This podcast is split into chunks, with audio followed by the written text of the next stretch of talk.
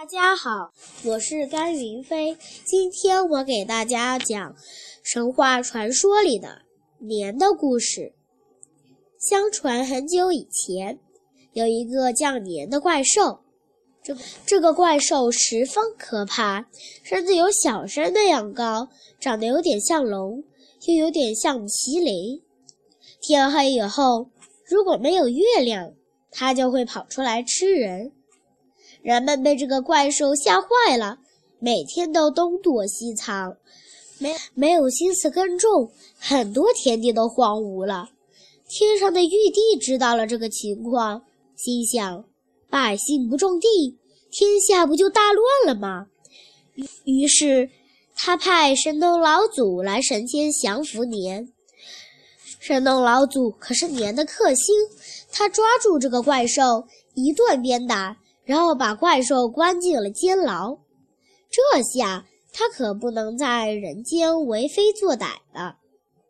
可是玉帝的心肠太软了，过过了一段时间，他觉得年兽的惩罚也不少了，就给年一个恩赐：月亮每圆过十二次，就可以给他一个晚上的时间去人间吃东西。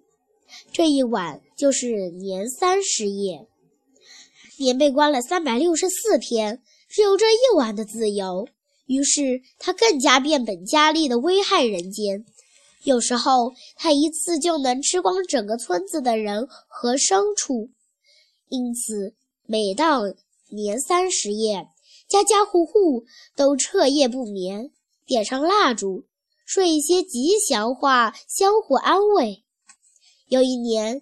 一个须发皆白的八十岁老人提议说：“与其每个年三十夜都提心吊胆，害怕被年吃掉，还不如团结一心，与他斗一斗，也许还有战胜他的机会。”众人一听，都觉得老人说的有理。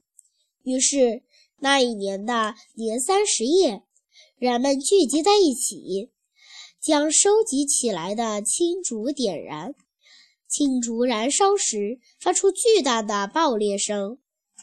年来到人间，看到冲天的火光和奇怪的巨响，吓得灰溜溜地逃跑了。那一年，人和牲畜都毫发无损。第二天一早，人们就高兴地相互问候，以庆贺彼此没有被年吃掉。据说这就是年的来历。